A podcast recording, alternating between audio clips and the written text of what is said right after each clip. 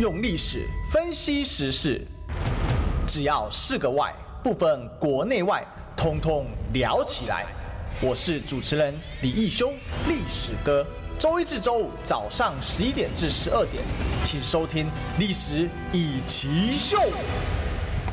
各位中广听众朋友，大家早，这里是历史一起秀的现场，我是主持人历史哥李一修。我们今天继续来追寻历史，追求真相啊、那我们今天来宾呢，是我们国民党文传会专任副主委林嘉欣，但嘉欣现在还在车程当中啊，好，所以他大概会晚一点点时间进棚啊，好，好，那没关系好，在他进棚之前呢，哈，我们先来跟大家分享一件事哦，大家都知道这个马英九前总统到对岸去。啊，做这个祭祖之旅啊，同时间其实也是对中华民国的历史之旅啊。那在这个历史之旅上呢，哈，他到了昨天到了南京中山陵啊，哈，这个是哪里的？这就是孙中山啊，哈，国父的陵寝啊，就是叫中山陵啊。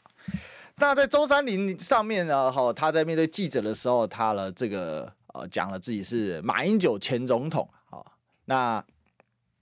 另外啊，也提到了这个民国啊啊这样的相关的事情哦。那还有呢，我这个要来提到谁呢？要提到我们的来宾呢，好到现场了，我们的嘉欣到现场了。我们今天跟嘉欣问好，嘉欣好，嗨，大家好，抱歉公务繁忙哦，拖了一下，不好意思，不好意思。好，最近大概国民党是很忙碌了哈。那我们让嘉欣整理一下，我还还是要跟大家把这个事情给讲完了。那。除了提民国跟总统之外呢，甚至啊，好在面对江苏省的呃这个省委书记啊，大家知道在对岸的这个体制当中呢，省委书记啊是一省之龙头啊，他比省长还大。省长呢相当于我们这种事务官员的性质哦，那省委书记呢是这种决策官员哦，大概就是这个，你可以再把它想成啊，就是拥有决策权的其实是省委书记，因为以党领政的关系嘛，好，这个是对岸的这个政治体制跟我们比较不一样的地方啊。那这里面呢，好就发现各家媒体报道略有不同啊，哈，但是其中啊，好有人被重炮这个点名啊，好谁呢？好，比如说《民视新闻》啊，这个号称呢叫做“咱台湾人的八九”哦，那我在这边要呛他叫做“这真正是台湾人的脱汤”哦，青梅镜哦，为什么？因为这件事情呢，好就是针对马英九的报道完全失衡，那被谁点名啊？被我的好朋友啊，台北市议员侯汉廷啊给点名啊，他写了一篇脸书啊。那他写说绿色媒体让中华民国被消失哦，那这是很夸张。其实我觉得你支不支持中华民国，你支不支持马英九那是一回事啊。但作为媒体啊，做基本的平衡报道那是必要的吧？但就算不平衡报道，最基本的事实陈述那是必要的吧？你不想不想平衡也没关系，对不对？那不想平衡，NCC 也罚不了你，毕竟你是绿色媒体啊。那做什么事情呢？哈，这个汉庭就提到说啊。哦，这个真正消灭民国跟总统的正是绿色媒体自己啊，在绿媒眼中，中华民国不够资格成为标题啊。哦，那一些靠政治混饭吃的无业流民，甚至不具名所谓的两岸人士发表的歪论，都能登上媒体报道啊。啊，比如说最荒唐的是什么呢？最荒唐的是用笔名行走天下的翁达瑞先生啊，本名叫陈时奋。他竟然可以用这种笔名横走天下，哈，那我们这个台湾人来拓汤，好，没关系，我是觉得民事新闻要是觉得我讲评不公正哦，欢迎贵电视台来告我，反正你们也不发我通告，哎，不是啊，就是重点是，啊，你们这个报道实在太瞎了嘛，你们给翁达瑞专访，好，竟然舍不得给马英九啊，他在对岸讲说前总统中华民国，甚至包括台湾总统的句字句都出来了，哎，全部通通剪掉，一句未播。啊，所以呢，汉庭就呛说啊，民视现在是中共官媒吗？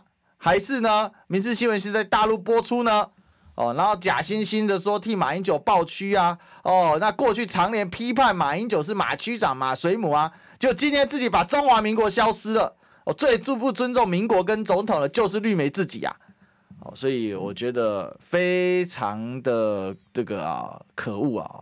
就汉庭最后说，我对马前总统附录啊，及谈中华民国额外性的，好想上政论节目谈，或者上民进党辩论啊，呃，这个我也有一样的心声啊。虽然过去本人也是支持的民进党跟蔡英文总统啊，但现在看到这种堕落到这种程度呢，始终是难以接受啊，觉得非常的难熬啊。好吧，那总之呢，这事情呢，记这个一定要批判一下啊，这边也帮大家呼吁一下，好，对不对？好，可以欢迎啊，去找本人哦，对不对？或找汉庭啊。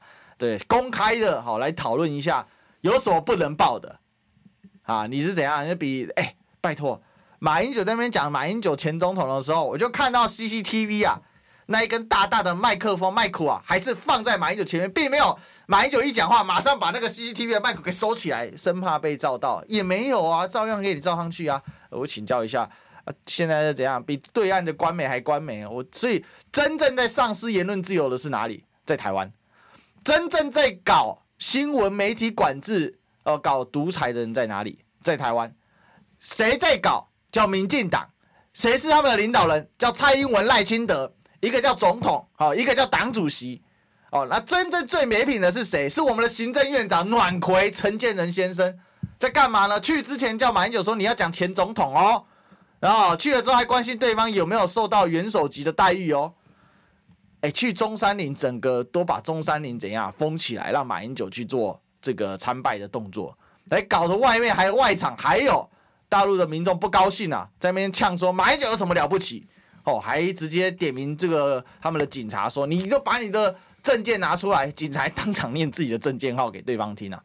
这实在是一做这样啊不够吗？哦，那现在又在酸说马英九去拜死人啊，甚至还有名嘴啊啊，过去号称他投给马英九两次，哦，那这个跟我没关系，好，但是呢，他投给马英九两次，然后他说什么呢？他后悔啊，因为马英九怎样？马英九现在到对岸去啊，去卖台呀！啊，我的天呐，哎，请问到底谁在卖台啊？谁在贩卖台湾的自由民主？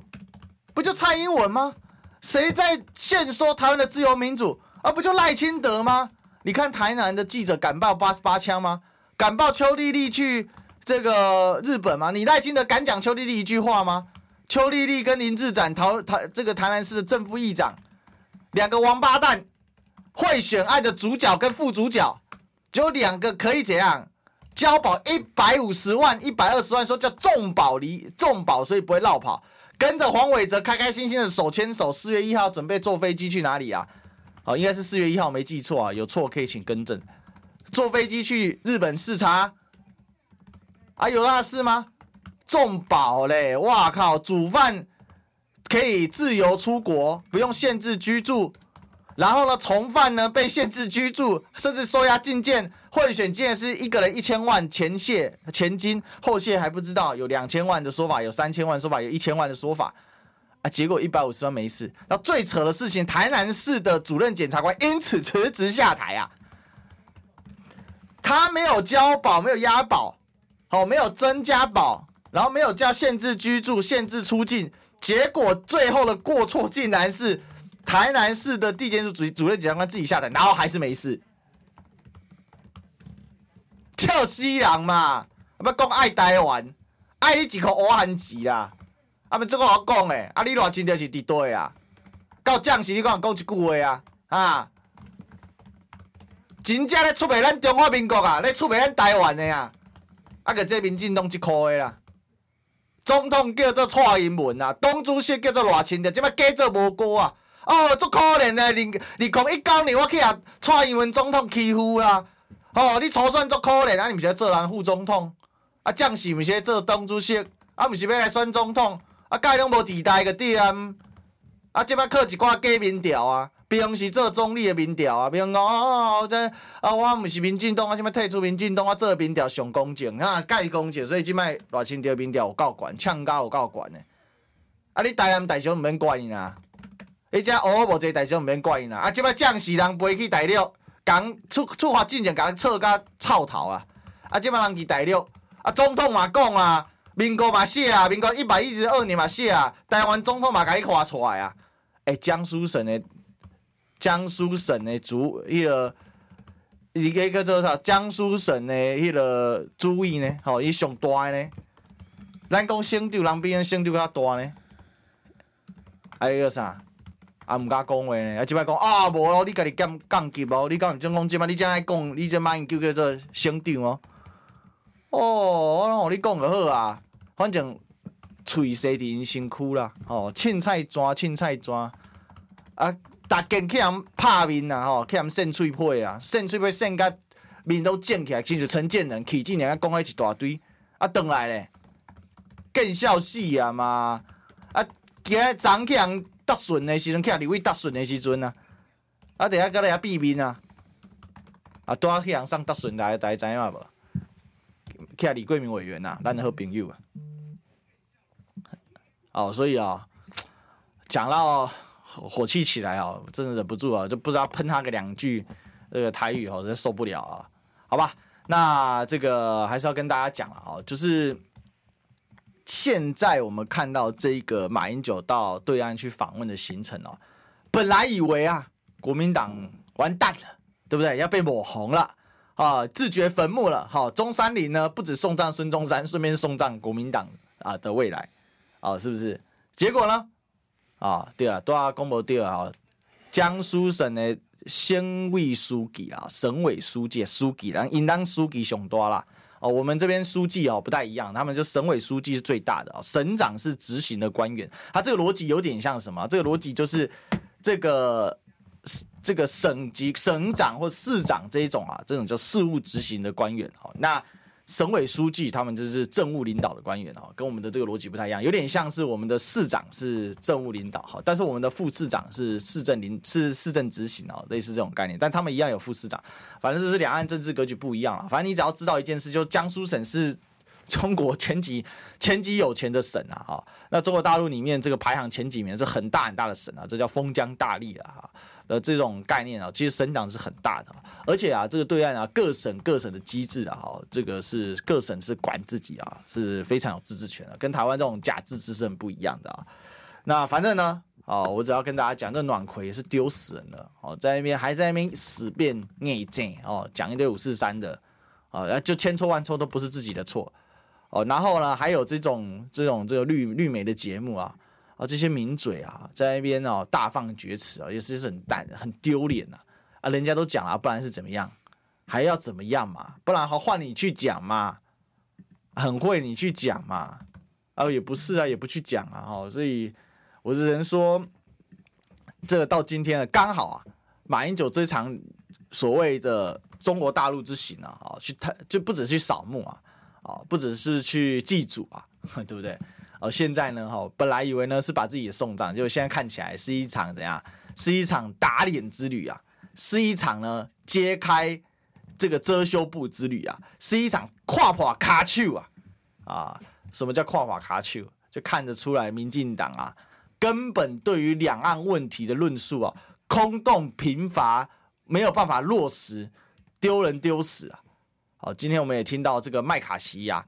有可能跟蔡英文总统马上要出国了嘛？好，三月二十九今天嘛，那可能会跟麦卡锡来见面了。那国台办说你就见面看看吧。哦，当然我必须说了，哦，这个蔡英文总统到美国要跟谁见面，那是他的选择。哦，那我们也由衷祝福。但在两岸跟整个国际情势之下，哦，如果这个见面会造成巨大的代价，作为一个政治人物，哦，他还是必须要负责任的，把这些政治代价，甚至是军事代价。甚至是经济代价，让国人周知，这样子才是一个负责任的。当然，我们也必须说，他作为一个总统，他要去访问去美国，他要见谁？我们当然见国际友人，我们都支持啊。但问题是代价，不能你见得很爽，然后代价人民先来付吧，老百姓来付，台湾整个台湾来陪你付吧，那这个就不对了嘛。所以这里面是两套逻辑嘛。就我们该有的尊严要维护着，但是对于这个尊严所需要付出的代价。那也必须让国人了解，那这个是对等的，所以这没有什么说什么我们一味的去唱说，我从来不干这种事啊。我觉得啊，蔡英文是总统就是总统，我从来就敬称他总统啊，有时候称他全名，不过这台湾人习惯嘛，啊，不需要特别去这个把这个头衔啊什么这讲一大堆啊哈。但是整体来讲啊，这个问题就是在这里，好不好？那这个遮羞布揭开之旅，我们非觉得非常精彩啊。那今天好像到了南京大屠杀。啊，这个同胞受难纪念馆嘛，哈，那接下来我们等着看，哦，还会再发生什么惊奇的部分哦？基本上这次 PPT 啊，反而把马英九战爆了，哦，甚至叫他台独教父啊，然后反而呢，蔡英文啊，完全 low 掉了，啊，完全 low 掉，真的是实在是很悲哀啊，也很难看啊，啊，好吧，那我们这个今天呢，当然我们来宾已经来到现场了，我们刚才这个他刚才还在忙活哈，那。但是我们今天还是要来请教一下我们今天的主题。我们今天主题叫“国民党终于醒了”啊！为什么讲这个主题呢？哈，因为呢，因为国民党最近呢，哎，这个征召制度，昨天我们请了张亚中老师嘛，好，那张亚老师当然他希望国民党有初选，哦，那他呃也还在努力，但是目前国民党看起来就是征召这件事情已经确定了。那四月十二号呢？哦，据说这个县市长跟朱立伦要来合体啊，当然包括侯友宜啊。那在这个合体当中，会不会呢？好，有一个更明确的，就是国民党这整个选举步骤更明确。因为本来啊，据说这个征召啊，四五六月的版本都有啊。好，那现在已经三月底了啊，四月、五月、六月的版本都有，会让大家知道说，如果再这样拖下去啊，那先不用选了哈，那先一命呜呼了吧啊，那一口气都还没有出来啊。OK，好，那我们把这个时间呢，好，那个嘉兴应该忙的差不多了，我们让嘉兴来跟我们分享一下，好，就是说这个征召到四月十二号，这个党籍县市长要来大合体，呃，到时候会有什么宣誓吗？还是说会怎样的一个征召的时程会更明确？还是说征召的办法还有征召的内涵会知道？否则的话，现在这个呃流浪在体制之外，像张亚中老师他们哦，非常的不满意啊。他觉得说，哎、欸，还是应该给我们一个初选吧。啊，这没一个初选，我们这个口气咽不下去啊，很这个很伤心难过啊，觉得疼啊，是不是给我们一点表表达的空间啊？啊，虽然知道，呃，黄建庭秘书长已经去逐个去谈一谈话了，嗯、那我们来再问一下嘉兴，现在的状况到底是怎么样？我觉得要跟好所有的网友报告哈，我相信会看历史课节目的人也都是非常关心蓝营能否团结胜选哦，这样子的一些支持者好朋友。那我必须要说，其实我们从二零一九的总统大选学到一件事情哦，就是说哦，其实初选造成了很多的内斗跟裂痕，那也是后来哦很遗憾，我想。哦，韩国瑜先生他没有办法顺利胜选的其中一个原因哦，后续我们党内很多的同志确实都有讨论过这件事情，所以今年大家非常的一致，所有的县市首长、所有的民选的代表立委，还有我们党内的很多先进哦前主席，大家几乎是非常有志一同，就是说希望能够来用一个征召的方式来。找出我们最强的候选人，因为其实一个最强的候选人，他当然是有一些资历、有一些经历、有一些声望哦，其实是大家都非常清楚的，就是摊开来其实非常清楚的。那我们必须要。帮助这些主要的候选人能够排除障碍，心无旁骛的来可能准备哦，他会变成一个总统候选人。那其实现在的党中央还有全党的同志都希望能够来协助这个可能的主要候选人做好这个准备，所以我们就不会哦再去用初选的方式再去造成，反而反而是造成哦党内的一个纷扰。因为你你说国民党没收民主嘛，并不是，我们也透过了党内的民主机制确定了我们要征召，所以这是一个合法也合理的程序。那当然，我们也听到张亚中校长他一直非常非常的有理念和有愿景来表达他对国民党的一些期待。那我们也充分的让他表达了意见，秘书长也亲自去见他，有来跟他做这样的说明，也希望张亚中老师哦他可以体谅。是这里面其实有一个部分是像张亚中老师他的想法是说，没有啊，这个初选就像刚才嘉欣提到嘛。这个总统候选人需要训练啊，需要很多的一个备战的准备。那张亚中老师呢，他是觉得说，透过这个初选不就正好吗？那只是呃，并不是因为初选造成分裂，而是呢，这个没有做好准备而造成分裂。那这里面当然有个细节啊，就是说初选要到什么程度？因为有个对比嘛，哦，一九年的时候，民进党。好，当时大家大家应该印象很深刻嘛。这个赖清德被蔡英文的网军修理到最后受不了，跳出来说：“哎呀，请总统啊啊，这个呃，这个我说这个管一下网军嘛，好，不要再网军修理我了。”那后来呀、啊，我们就看到确实哎蔡英文就收手了，但是当然赖清德也败选了，好，在这个初选里面失败。所以张亚中老师的意思是觉得说：“哎，你这个初选。”其实还是在轻重缓急嘛，你看民进党没有杀透，所以最后他们还是可以整合嘛。啊，就就最好笑是这个事情，现在现在变成赖清德竞选总统的资本哈，我也觉得蛮瞎的。但是回过头来确实有创造这样一个意向，所以这边来请教一下嘉兴哦。如果其实不见得初选一定会分裂，当然大家都认为说初选造成分裂，但是其实最主要是当时的党主席并没有很有效的让两边不要杀到刀刀见骨。嗯，我这其实蛮关键，如何去疏通？如何去划定，或者是如何去劝和了？讲白了，就是说两边在竞争，竞争也是要在一个相对好的氛围内竞争嘛。好，那你觉得他这样的一个表达，他是认为还是要初选，然后但是只要你这个限制好范围，其实不会造成实质上的分裂，反而可以帮助候选人有的是训练，然后来强化他在论述方面能力啊，在整个选举方面战力啊。我觉得他讲的当然是有道理啦，但是这样子的一个初选，我想需要非常多的主客观因素哦来做配合，才能够达到张亚中老师的理想。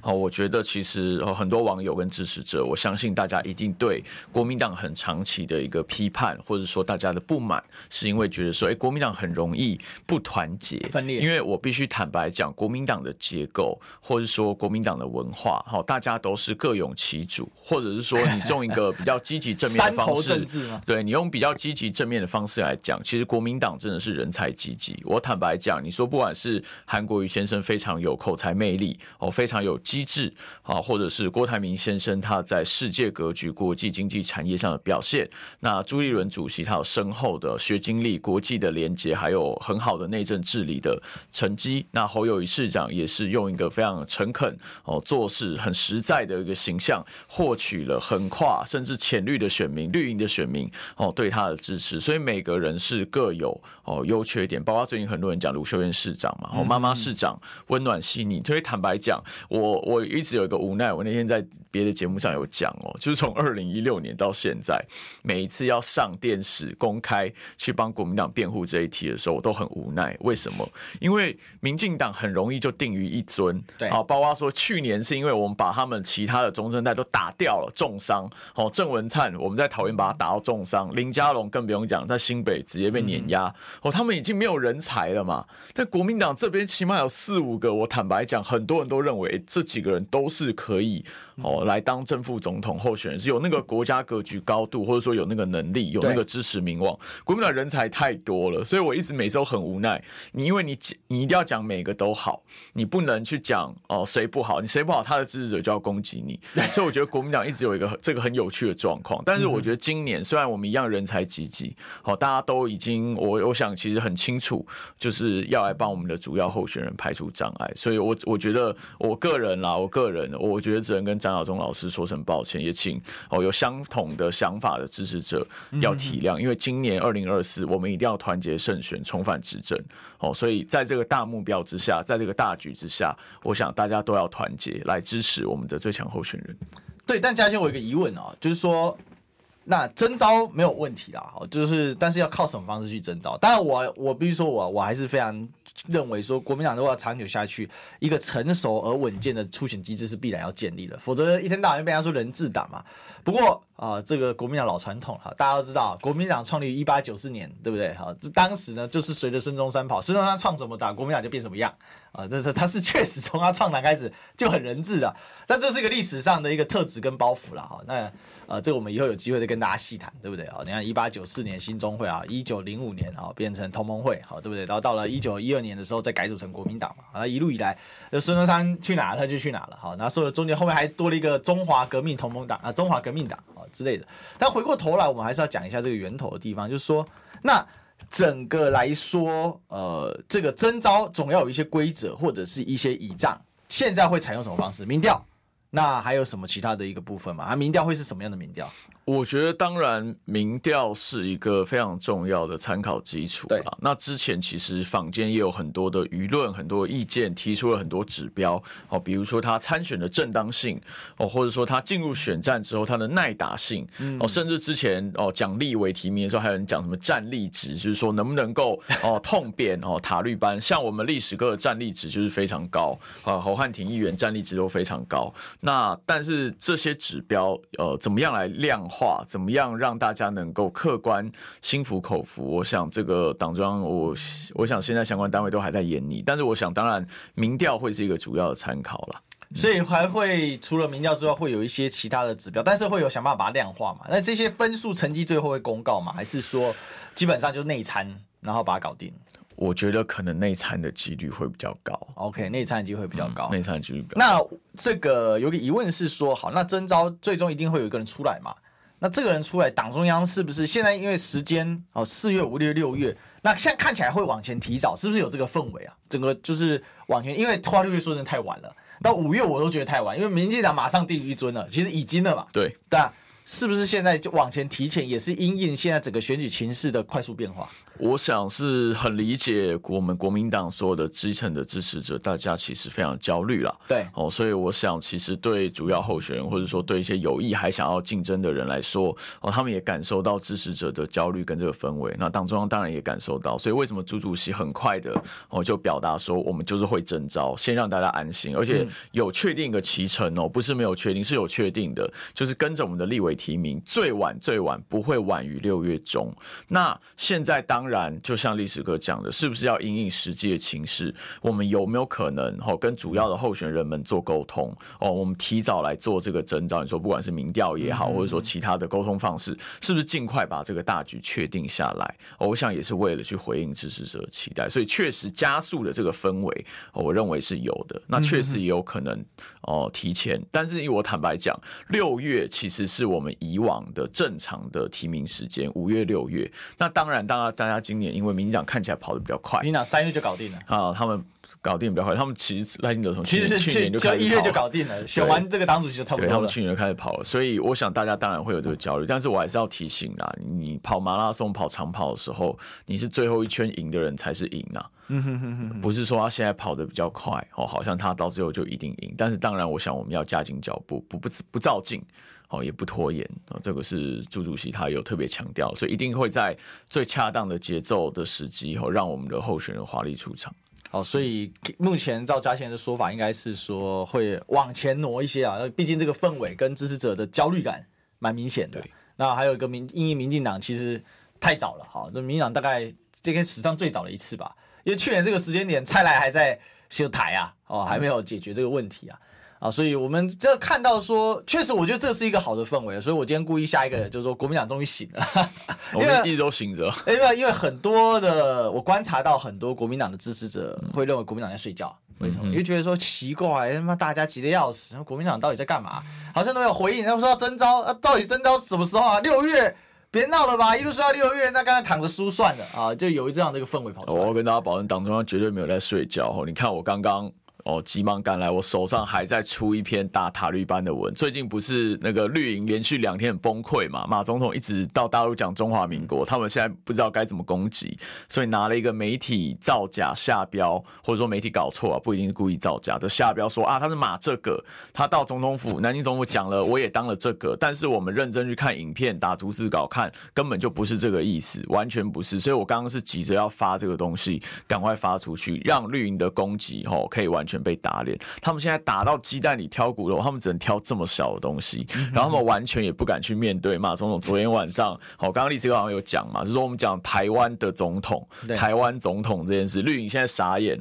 那我们就看到一个很清楚的对比嘛，马总统哦，他是什么都敢讲，什么都敢做，因为他敢公开不卑不亢的到中国大陆的土地上面对中共的官员这样讲出来。那蔡英文他只敢在台湾讲说啊，中华台北没有被矮化，你们绿营以前不是。最喜欢骂中华台北矮化怎么样怎么样，所以我们都看到绿营的很多人哦，坦白讲，关心中华民国弄起公 gay 啊，都是假关心呐、啊。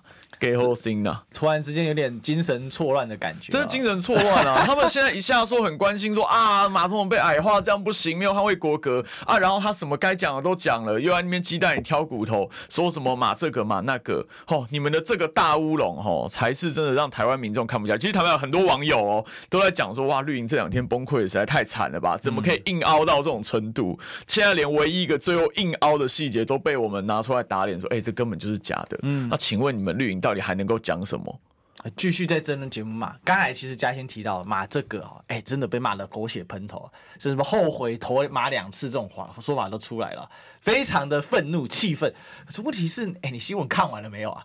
还是你这个消息看完了没有？而且我必须说，这一次中共的这个官员回应也是说的蛮恰当，以他们的立场，他并没有去呃去做这种切断啊，强烈回去。人家也是很大方的，就说马先生嘛，因为第一个本来就约定他们就是马先生，因为两岸这个主权互相重叠，但治权互不承认嘛，但也互不否认嘛，所以基于这个逻辑的话，就是称呼对方领导人。用这个先生互称就是你你看，昨天马总统他甚至他是把台湾总统讲出来，对，那他称呼习近平是习先生嘛？那当然对面那个江苏省委书记也不甘示弱嘛，他就是要讲说称呼哦马马先生，然后前台湾地区前领导人，对，就是说你在那个场合这样就可以看到九二共识的体现，这就是一中各表，我们各自有各自的立场，然后我们可以各自表述。那其实我们都听到了，也以前是存异哦，现在像朱主席他提出的论述是尊异，我们尊重这个分歧，我们尊重对方，但是重点是实际是要推进两岸和平跟保障我们的民生福祉，像。最近台东就到大陆去协商农渔产品哦出口的这些状况了嘛？这些才是台湾基层民众真正关心的事情。民进党每天在那边意识形态挂帅，他们也解决不了问题。我坦白讲啦，如果民进党的抗中保台、务实台独这些东西能够让台湾更进步、更安全、过得更好，那我拍拍手，我鼓掌嘛，我搞不好还会支持你。但没有嘛，做的很烂啊！台湾民众、基层农渔民都投给民进党，然后他们的东西因为你们的错误政策卖不出去。好，肚子肚子扁扁也要挺阿扁，是这样子吗？巴豆 B B 挺阿扁，对啊，还是这样子吗？我觉得台湾人民也觉醒，不只是国民党一直都醒着，台湾人民越来越觉醒了。我相信今年会比较多人看清楚状况。好，不管在意识形态或实际民生的方面，国民党都比民进党强太多了啦。是，所以广告也要觉醒一下。我们进广告，听不够吗？快上各大 Podcast 平台搜寻中广新闻网。新闻还有精彩节目都准时推送给您，带您听不一样的新闻。中广新闻用历史分析国内外，只要是个“外”，统统聊起来。我是主持人李一修，历史哥，请收听《历史以奇秀》。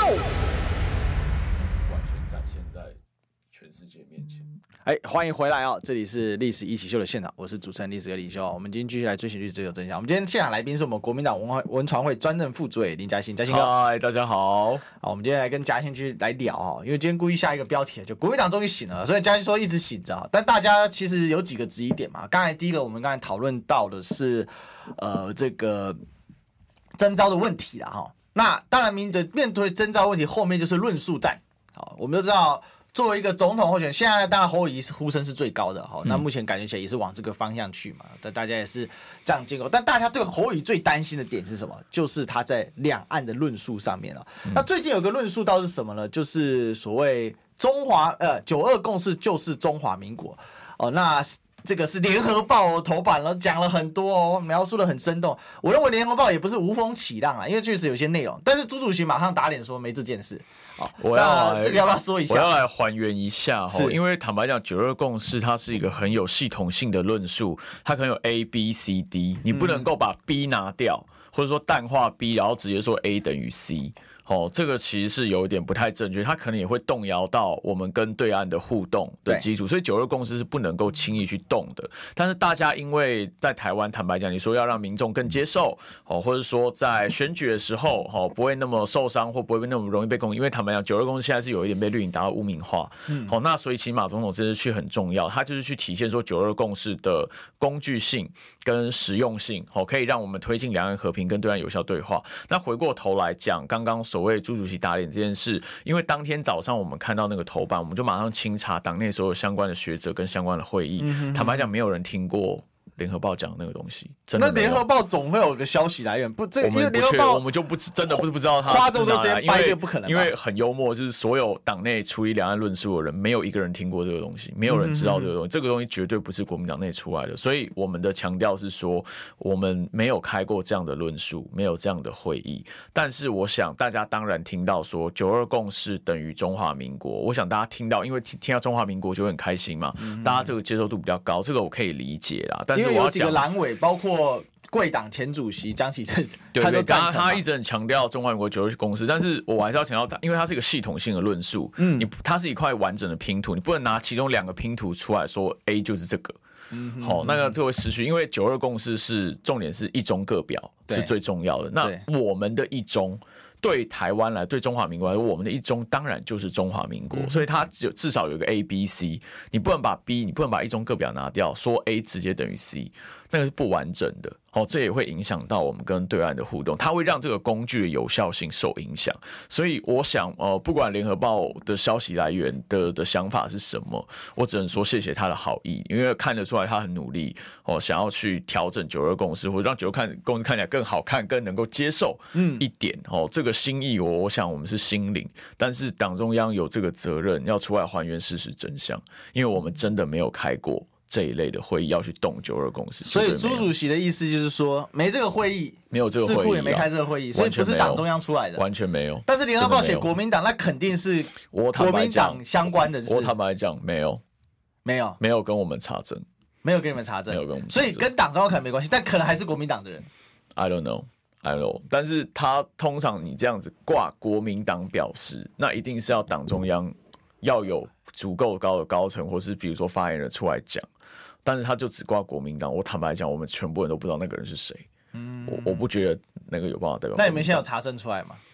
持续追查中，但是现在目前确定不是党内的相关的人士，绝对不是。不是在党中央，还是不是党籍人士？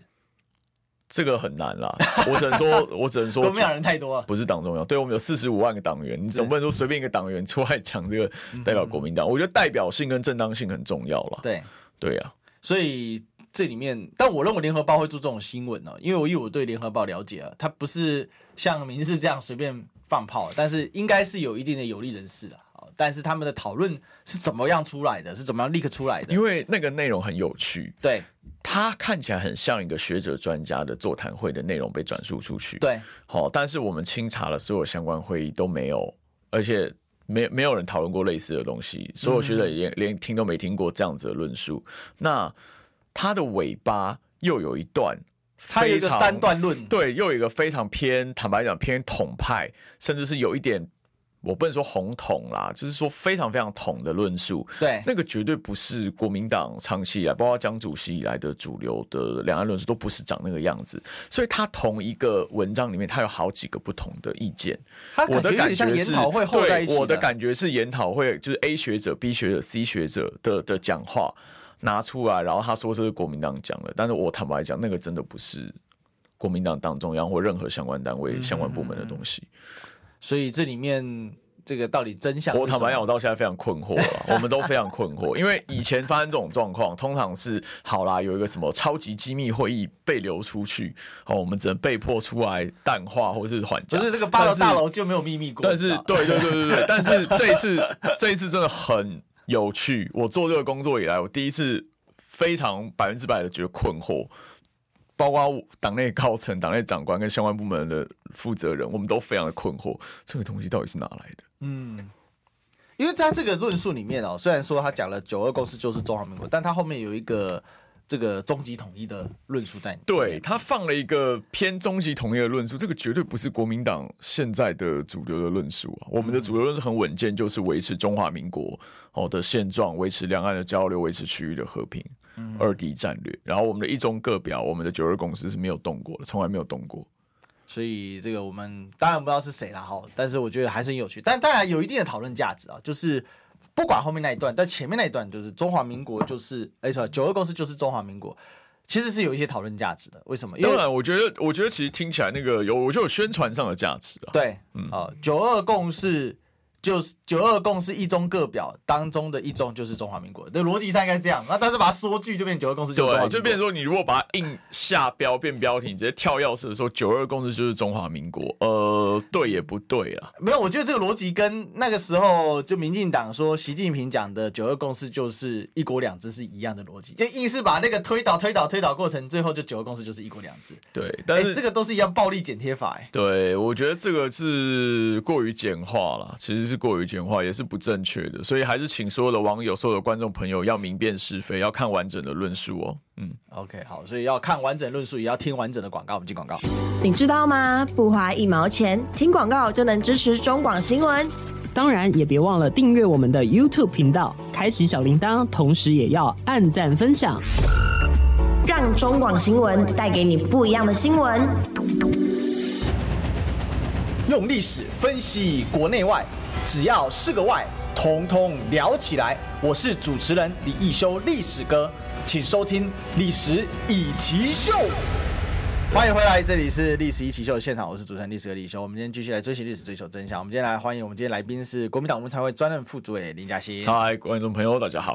好，我们今天来跟嘉欣来请教，为什么我今天下国民党终于醒了哈？因为呢，现在有几个事情啊，前面是关于征召的议题嘛，哈，嘉欣有提到说加速，哈，那再来我们关于这个九二共识就是中华民国这个事情也做了一些澄清。不过确实九二共识将来怎么调整，党中央现在在讨论吗？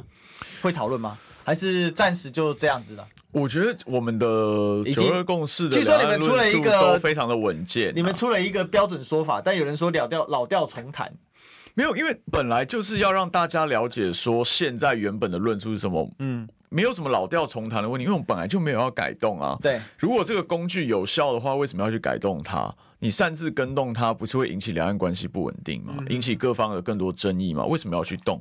它是一个有效的东西。我们看到马总统现在过去，他就是九二共识一中各表最好的体现啊。他不就是在中国大陆的土地上也公开讲出中华民国吗？所以九二共识就是马英九，这个太简化了啦，这个太简化了。对，我要再次强调，九二共识是一个完整的论述的体系，你不能把它其中一两块小拼图拿出来说，这就是九二共识全部。对呀、啊，我想这是太过于简化的说法了。其实我觉得要明定九二共识的一个精神跟内涵啊。哦，那昨天其实我也这件事也问了张亚中老师，张亚中老师也不同意这种说法，因为他长期做两岸研究。天哪，连张亚中老师都不同意，你看，不是因为他说九二共识就讲中华民国，这不合九二共识的精神。对，这个时候张亚中老师的重要性就体现出来，因为他是两岸论述的研究的大师，对，他写了很多很多的东西，我也拿过他很多书啊。那不过我觉得九二共识大家了解那个精神，精神就是。这个先有一个一中嘛，哦，那大家基于这个一中，哦，可以有各表，然后台湾讲各表，那对岸呢，好，就是这个把一中呢，好，那作为未来，哈，就是这个政治谈判，就是等于说无限期把政治谈判往后延伸，啊，也不是说无限期的，就是把它往后推，但是先解决事务性问题，那通过事务性的交流来化解两岸的冲突嘛，因为两岸到现在连个停火协议、停战协议都没有，这是很荒谬的事情了，全世界上也找不到这种事情了啦。呃，韩国。没有，韩国它还有一个大框架，它有一个它一个停火协议啊。对啊，它至少有嘛。而且虽然是联合国部队跟这个这这个人民志愿军签的，嗯哼，但这就基本还有嘛，就是有人签嘛，只有有冤有头债有主，还找得到一点东西。然后两岸是什么都没有，就八二三炮战打打打打到后来，单方面宣布停火了没了。嗯啊，这个哎一过一晃眼几十年了。啊，对啊，所以这个这是一个很特殊的一个状况啊，所以说两岸是默契停火，连停战都不到啊，各位，停战跟停火还是有这个等级上的差异，更别说和平协议了，更没有。好，所以九二共识的功能就在这里哈，就是把这个在没有停火停战协议之下来处理一些问题。不过话说回来，我们今天当然还是很关心一件事，就是嗯，马英九总统这一次去啊，对国民党接下来加分。你认为呢？加分加爆了，加分加爆了。我坦白讲，我们底气来了。对，我们行前很多人吼都公开或私下透过各种管道跟马总统那边报告了，嗯、就是说大家基层民代或基层支持者期待是，当然希望他去。哦，讲九二共识，或讲到一些中华民国符号的时候，可以勇敢大声讲出来。对，因为绿营也是一直拿这个东西做攻击嘛，说啊，我们过去会被矮化啊，怎么样怎么样。但想不到马总统不但不但中华民国总统也讲了，民国也讲了，他甚至连台湾总统都讲了。我真的是觉得非常厉害了，我非常佩服啊。这件事情事前马马办跟陆方有有沟通过吗？这个我不知道相关的细节啦，但我的猜测当然多多少少会有啦。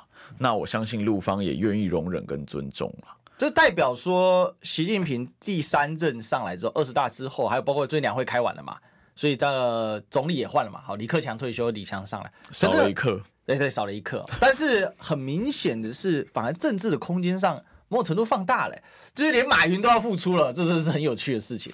所以，是不是就国民党现在的观察，中国大陆现在的路线？因为你看他最近都在搞和平的事情啊，包括把。这个伊朗跟沙乌地给拉在一起，这也很神奇啊、哦！千年夙愿。对，这个我必须蛮佩服中国大陆的外交政策跟他们的手腕哦，嗯、因为其实不管是中东的这个世仇，或者是他们现在调停俄乌战争，其实开始看到呃中国大陆开始展现它作为一个世界大国的影响力，一个开始要扮演，以前是美国扮演这个角色，现在中国大陆也要开始扮演这个角色，就是有点区域的仲裁者、区域的稳定者。我觉得这个对中国的形象是加分的。那刚刚前面历史哥提到说，为什么中国今年哦看起来调性很软，就是说两岸关系比较和缓，给一个很大的空间。其实有一个很大的原因是，其实这两三年 COVID-19。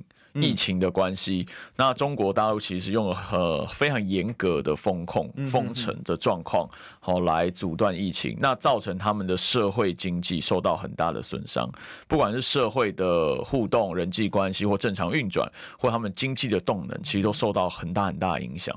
所以他们现在当前的今年，我相甚至相信明年也是，哦，这个药物绝对是要恢复他们社会的运转跟经济的运作，所以他们是非常希望台或不管是跟台湾。恢复航点，台商回来投资，他们也要全世界的外资重新回到中国大陆，所以他们今年是需要一个和平稳定的内部跟外部环境，他们不会在今年在两岸关系上再搞任何冲突。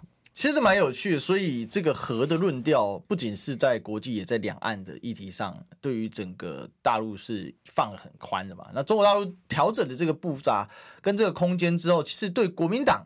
还有对于这个民进党，其实反向变成本来民进党拿手的棋，反而又回到了马英九时期的感觉哦。没错，其实我们昨天一群幕僚跟跟一些群主，我们也来讨论哦。坦白讲，马总统这两天访问大陆的中华民国效应哦，马旋风是真的有烧起来。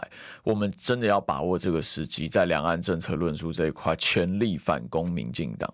重新把国民党能够有效维持两岸和平稳定互动、两岸民生经济繁荣的这个两岸牌抓回来，因为之前被污名化的很严重嘛。会从哪里开始攻？主主线切入？对，我想现在就是之前从那个恢复两岸民生的交流、文化的交流、教育开始，甚至我们希望今年是不是陆生就可以重新回来，重新让大家看到，哎，国民党讲九二共识、讲两岸和平、讲二 D 战略，同时加强国防跟维持跟中国大陆跟各方的交流沟通，行得通。反而我们看到民进党错误的两岸外交政策，七年断了九个邦交国。我们让你执政了嘛？我们让你太阳花了嘛？结果你花到哪里去？人民的纳税钱花到哪里去？好，全部去补贴这些油电的亏损，错误的能源政策，错误的两岸外交路线，七年断九国，追平陈水扁时代。大家把两千年以后哈，民进党跟国民党执政的事情拿出来看，陈水扁断九国，马英九断一国。蔡英文又断了九国，这不就是国民两党错误政策跟正确路线的最大的差别跟对比吗？嗯、我相信台湾民众都看在眼里啊。而且那个甘比亚更好笑，那甘比亚自己断的。北京他，自己莫名其妙断，对北京有点傻眼，说你断什么断？我没要你断。没，因为那个甘比亚，冈比亚，哎，甘比亚那时候领导人叫贾梅啊，这是神经病总统啊。对，他这个他很有趣，他其实本来跟我们关系不错，他中间不知道克了什么。那 他真的蛮克的、啊。对他到底克了什么？啊，这个有有机会再跟大家挖个坑，跟大家讲贾梅的故事啊，这是很神奇的国度。但是话说回来，呃，当时被民进党批判叫外交休克啊。对，不知道如果我们断一国是外交休克，那你现在断九国是外交衰竭还是外交死亡？哎，亲自批判的是蔡英文哎，我最近写了一篇文章，我说啊，民进党值得一个诺贝尔和平奖，因为他们发现人类的大秘密，因为人类搞这个外交战啊，是大概近代这一两百年的事情，对，这是西方人发明的概念，结果呢，他让外交战无力化，为什么？不需要邦交国，一夜海阔天空，可以双重承认。国民党对双重承认这个事情，我觉得要严加追打才对，一定要把他打爆。但是坦白讲，我们看到很多绿营偏独派、台派的朋友也在反对双重承认，我觉得蛮有趣。当然他们有他们的论点。哇，林左水出来骂人。对，但是像朱主席，我觉得回应的很好，说好双重承认。那请问你是要让我们十三个邦交国也去承认中国大陆吗？嗯、那你你这样子，那个中国大陆的邦交国一百八十二个，有多少会愿意回来承认台湾？你这根本是公生球啊！但还有一个点哦，民国民呃民党现在紧抓着就是呃这个叫做汉贼不两立。猛打，但我必须在那边简单说，其实汉贼不良意是被民进党污名化的一个事情，这个部分国民党应该要做出一些澄清才对吧？其实坦白讲，当年那个外交局势非常复杂了，稍微有研究过当年断交的状况，就退出联合国的状况的人就知道，其实汉贼不两立一样是一个非常非常简化的说法。好，当初有美国跟中共还有台湾内部三方甚至四方哦，非常。多的复杂的折冲。那到最后是因为哦，能够保全国家尊严的方案已经不可得，到最后已经没办法。本来那个时候本来就是说要双重承认，哦，就是说两个中国都进联合国，嗯、但后来没办法，毛泽东不接受了。对，后来毛毛泽东不接受，美国到最后也发现好像没办法了。嗯、那老蒋最后觉得说，与其我们是被赶出去，不如保留尊严的退出。我坦白讲。我坦白讲，他的这个举动哦，也让我们未来如果长久的未来，中华民国有机会恢复在联合国的席位，我认为老蒋当年是留下一个后门。如果当年我们是被直接赶出去后，我们要再回去是很困难的。但是民进党就说，这是老蒋就是神经病，哦，就是为了汉贼不良退出啊，所以这个事情我觉得还要再澄清了，好吧？那今天呢，时间有限，我们聊到这里，谢谢嘉欣。好，谢谢历史哥，谢谢各位观众朋友，谢谢，明天见拜拜。